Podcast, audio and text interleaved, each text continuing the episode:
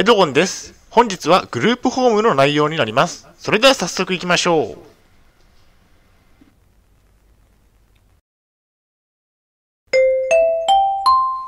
はい、H キャップチャンネルにようこそ。えー本日の内容ですが、グループホームの3人の世話人さんは優し優しい方ばかり、深掘りといった内容でお送りしたいと思います。前提条件としましては、現在私は統合失調症を患っています。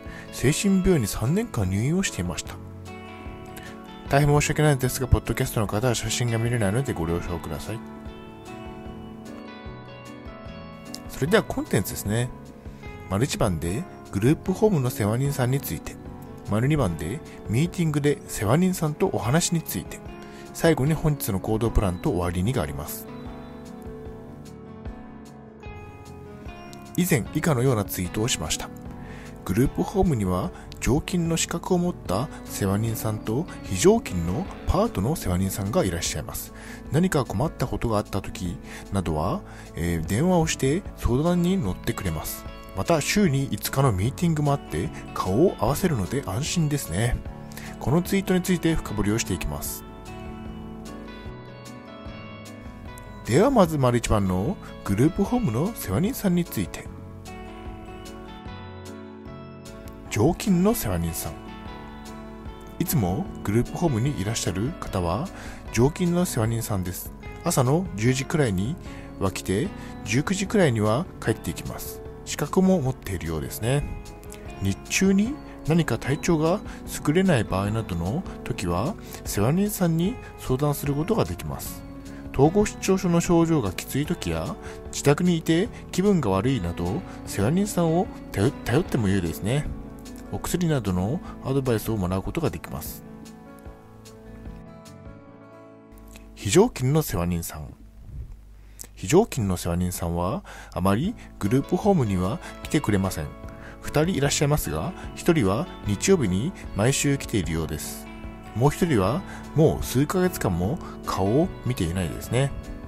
非常勤の世話人さんなのでいつもグループホームに来ているわけではなく用事がある時のみ来るようですね。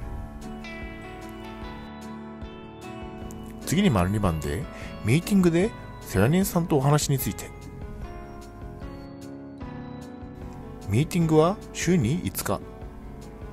グループホームで行われているミーティングは週に5日ですね。月曜火曜木曜、えー金曜土曜です。だいたい17時30分くらいから始まり19時には終わりますね。ミーティングの参加者。ミーティングには障害を持っている5人の入居者と世話人さんが参加します。グループホームには5人の入居者がいますがそのうちの2人はミーティングには参加していません。ミーティングが嫌いだったり体調不良が理由ですね。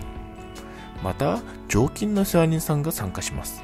グループホームでは世話人さんと入居者3名で近況報告などを行い時間が余れば YouTube を視聴したりしますね。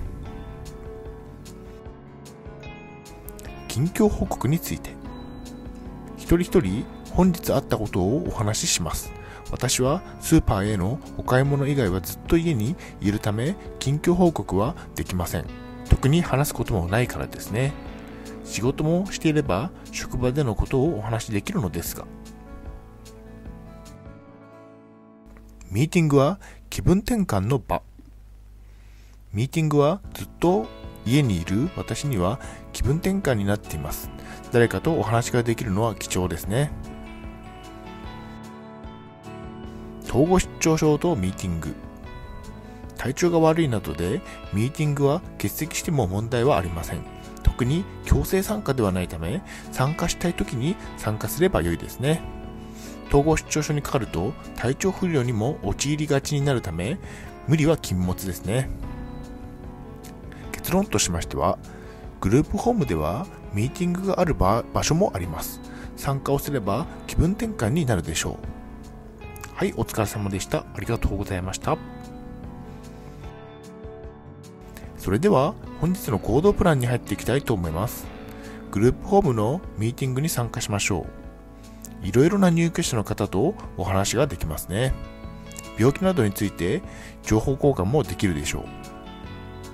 グループホームの中にはミーティングがある場所もあります。積極的に利用しましょう。それでは本日の振り返りに入っていきたいと思います。本日はグループホームの3人の世話人さんは優しい方ばかり深掘りといった内容でお送りしました。丸1番ではグループホームの世話人さんについて優しい方ばかりということをお伝えしました。丸2番ではミーティングで世話人さんとお話し、えミーティングに参加することが重要であるとお伝えしました。はい、最後に終わりにです。最後までご覧いただきありがとうございます。ブログ h キャップを3年間運営しています。Twitter もやってます。チャンネル登録、いいねボタンを押していただけると嬉しいです。また次の動画、ポッドキャストでお会いしましょう。病気の方は無理をなさらずお過ごしください。